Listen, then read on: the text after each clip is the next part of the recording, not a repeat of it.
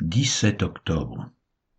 Genèse 40, Psaume 18, versets 1 à 29, Matthieu 23. Genèse 40. Après ces choses, il arriva que les et le panetier du roi d'Égypte offensèrent leur maître, le roi d'Égypte. Pharaon fut irrité contre ces deux officiers, le chef des échansons et le chef des panetiers, et il les fit mettre dans la maison du chef des gardes, dans la prison, dans le lieu où Joseph était enfermé. Le chef des gardes les plaça sous la surveillance de Joseph, qui faisait le service auprès d'eux, et ils passèrent un certain temps en prison. Pendant une même nuit, les chansons et le panetier du roi d'Égypte, qui étaient enfermés dans la prison, eurent tous les deux un songe, chacun le sien, pouvant recevoir une explication distincte. Joseph étant venu le matin vers eux, les regarda, et voici ils étaient tristes. Alors il questionna les officiers de Pharaon, qui étaient avec lui dans la prison de son maître, et il leur dit, Pourquoi avez-vous mauvais visage aujourd'hui? Ils lui répondirent, Nous avons eu un songe, et il n'y a personne pour nous l'expliquer. Joseph leur dit, N'est-ce pas à Dieu qu'appartiennent les explications? Racontez-moi donc votre songe. Le chef des échansons raconta son songe à Joseph et lui dit, Dans mon songe voici, il y avait un cep devant moi. Ce cep avait trois sarments. Quand il eut poussé, sa fleur se développa et ses grappes donnèrent des raisins mûrs. La coupe de Pharaon était dans ma main. Je pris les raisins, je les pressai dans la coupe de Pharaon, et je mis la coupe dans la main de Pharaon. Joseph lui dit, En voici l'explication. Les trois sarments sont trois jours. Encore trois jours, et Pharaon relèvera ta tête et te rétablira dans ta charge.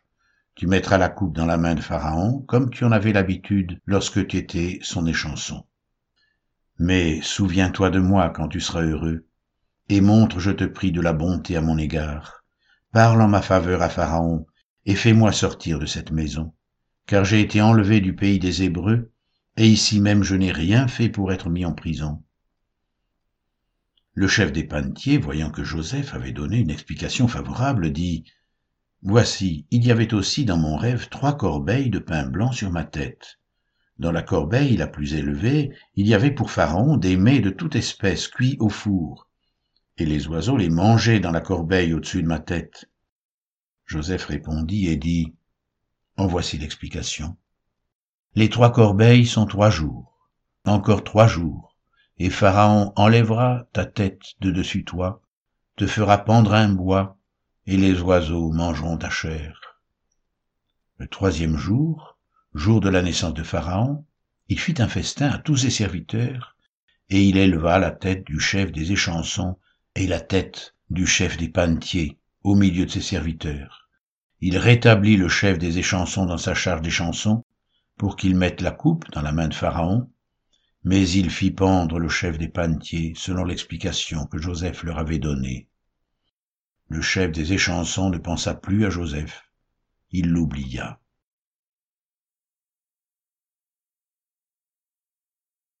Psaume 18, versets 1 à 29 Au chef des chantres, du serviteur de l'Éternel, de David, qui adressa à l'Éternel les paroles de ce cantique lorsque l'Éternel l'eut délivré de la main de tous ses ennemis et de la main de Saül. Il dit, Je t'aime, ô Éternel ma force. Éternel mon rocher, ma forteresse, mon libérateur, mon Dieu, mon rocher, où je trouve un abri, mon bouclier, la force qui me sauve, ma haute retraite. Je m'écris loué soit l'Éternel, et je suis délivré de mes ennemis.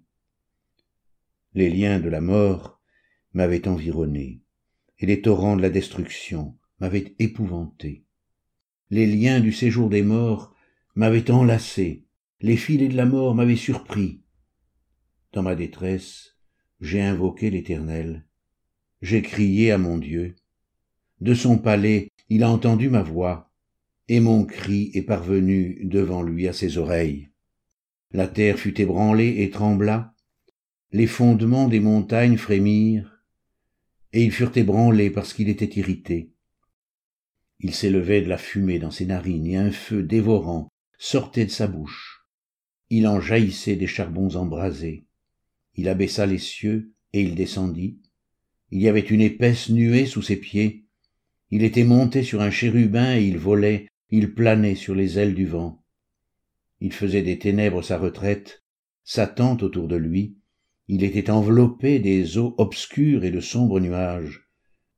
De la splendeur qui le précédait s'échappaient les nuées, lançant de la grêle et des charbons de feu.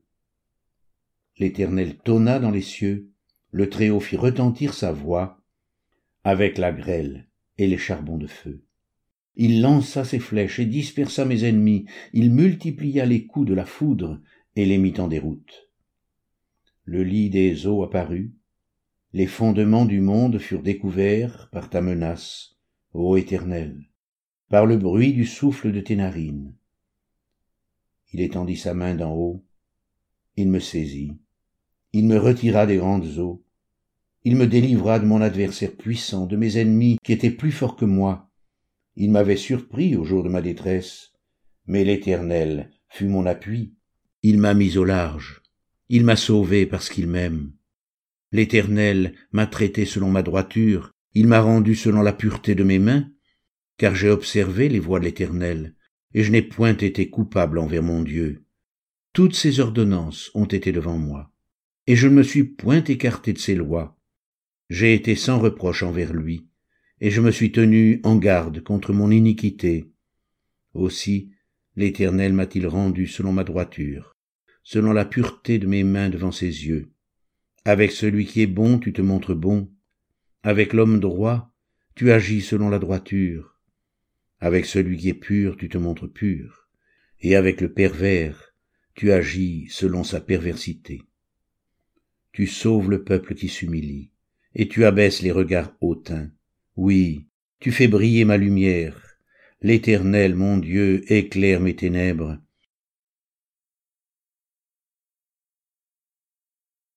Matthieu 23 Alors Jésus, parlant à la foule et à ses disciples, dit, Les scribes et les pharisiens sont assis dans la chair de Moïse.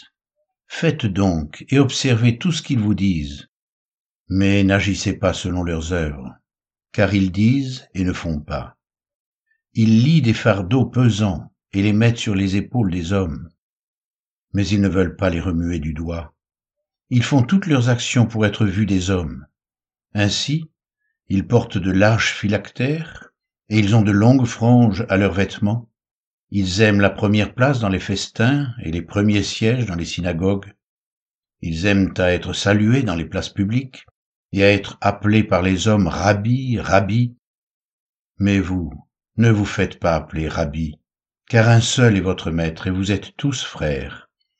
Et n'appelez personne sur la terre votre père, car un seul est votre père, celui qui est dans les cieux. Ne vous faites pas appeler directeur, car un seul est votre directeur, le Christ. Le plus grand parmi vous sera votre serviteur. Quiconque s'élèvera sera abaissé, et quiconque s'abaissera sera élevé. Malheur à vous, scribes et pharisiens hypocrites, parce que vous fermez aux hommes le royaume des cieux, vous n'y entrez pas vous-même, et vous n'y laissez pas entrer ceux qui veulent entrer. Malheur à vous, scribes et pharisiens hypocrites, parce que vous dévorez les maisons des veuves, et que vous faites pour l'apparence de longues prières.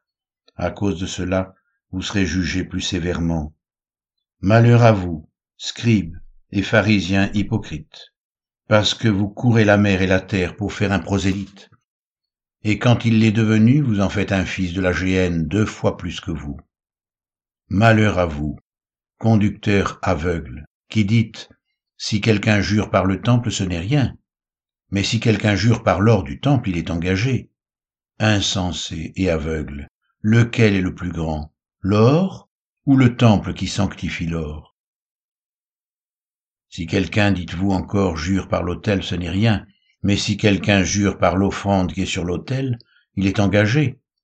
Aveugle, lequel est le plus grand, l'offrande ou l'autel qui sanctifie l'offrande? Celui qui jure par l'autel jure par l'autel et par tout ce qui est dessus. Celui qui jure par le temple jure par le temple et par celui qui l'habite.